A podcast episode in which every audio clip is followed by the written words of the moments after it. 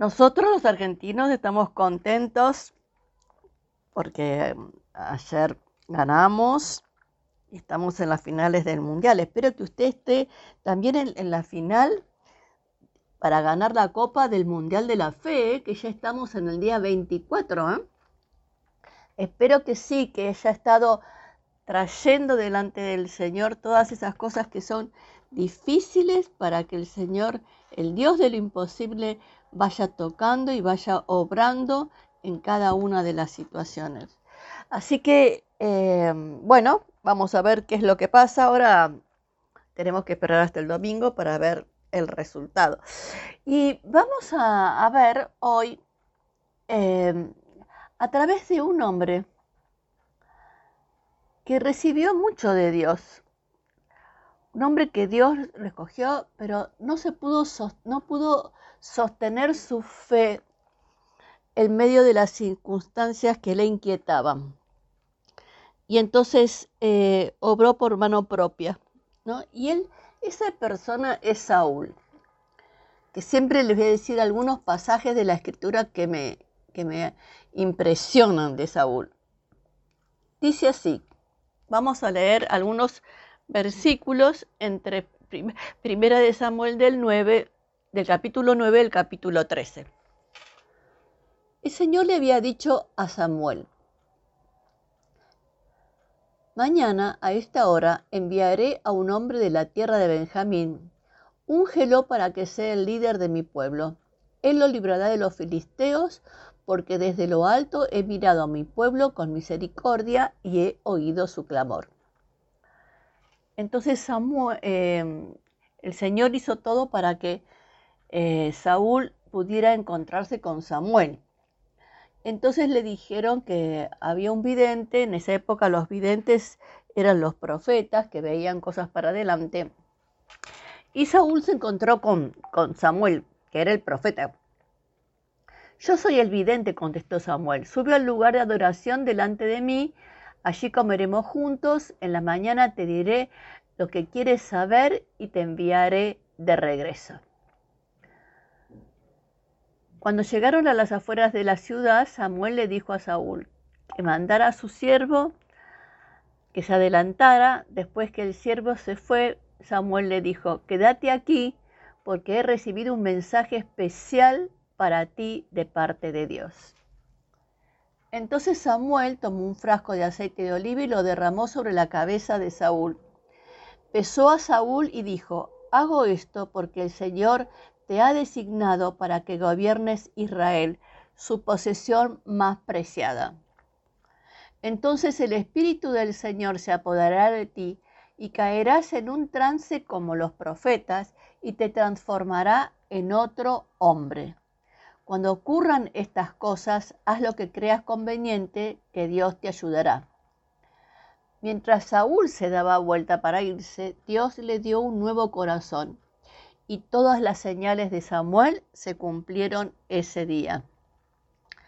Luego Samuel dijo al pueblo, este es el hombre que el Señor ha escogido como su rey. No hay nadie como él en todo Israel.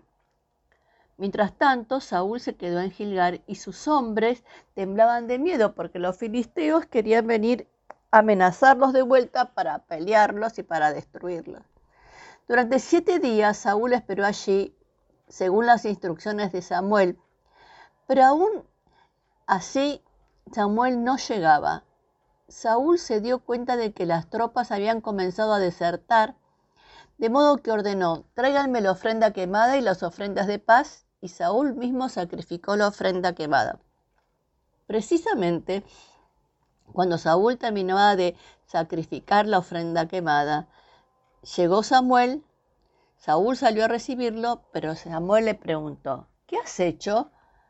Saúl le contestó, vi que mis hombres me abandonaban y que tú no llegabas cuando prometiste y que los filisteos ya están en Micmas listos para la batalla.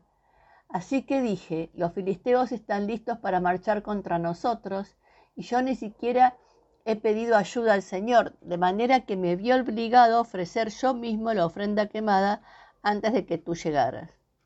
¡Qué tontería! exclamó Samuel.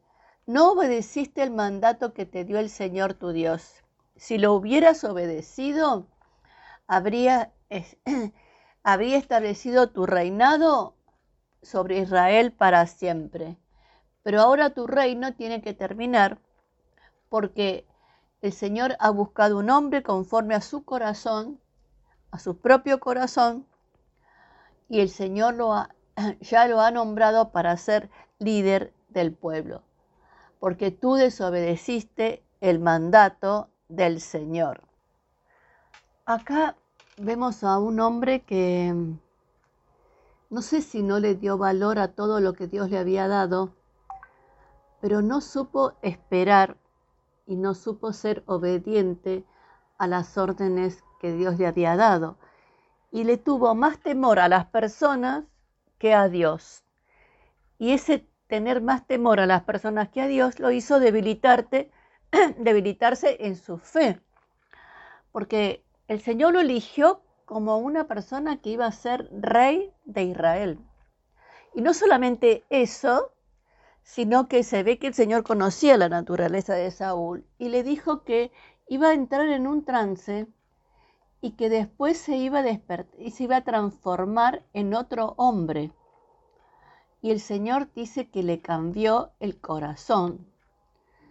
Entonces le había cambiado el corazón, lo había transformado en otro hombre, pero cuando se vio en apuros, volvió el otro hombre que tenía miedo a las personas y después vemos que Saúl era envidioso, tenía varias cualidades que no eran buenas. Y entonces en vez de esperar al, al profeta, porque antes que las tropas fueran a la guerra tenían que recibir como la bendición de Dios, eh, antes que eso, que los encomendaran a Dios, eh, entonces eligió hacerlo él. Pero el problema es que él no era sacerdote. No, el trabajo de él no era ese. El trabajo de él era ser rey. Y el trabajo de Samuel era ser el, el, profeta, ser el sacerdote, el que encomendaba, que tenía la tarea de encomendar al ejército. Así que por esa, por esa torpeza, digamos, por esa ansiedad que lo, que lo que le ganó la partida y quiso hacer las cosas a su manera, entonces por eso dejó de ser rey en Israel. Así que perdió el reino porque no pudo ser obediente. Y esto es eh, y esperar en lo que Dios le había dicho. Y nosotros muchas veces, como la espera nos desespera, hacemos las cosas como nosotros nos hubiese gustado que hiciera el Señor, ocupamos el lugar de Él y después las consecuencias no son tan buenas muchas veces.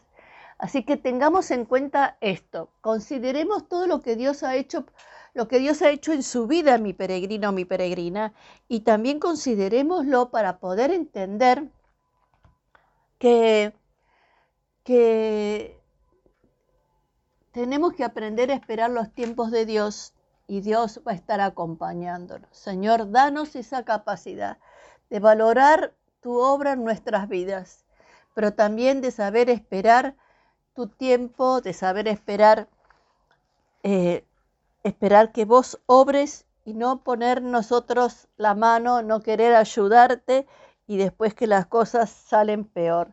Enseñanos a poder ser obedientes, Señor. En el nombre de Jesús. Amén y amén.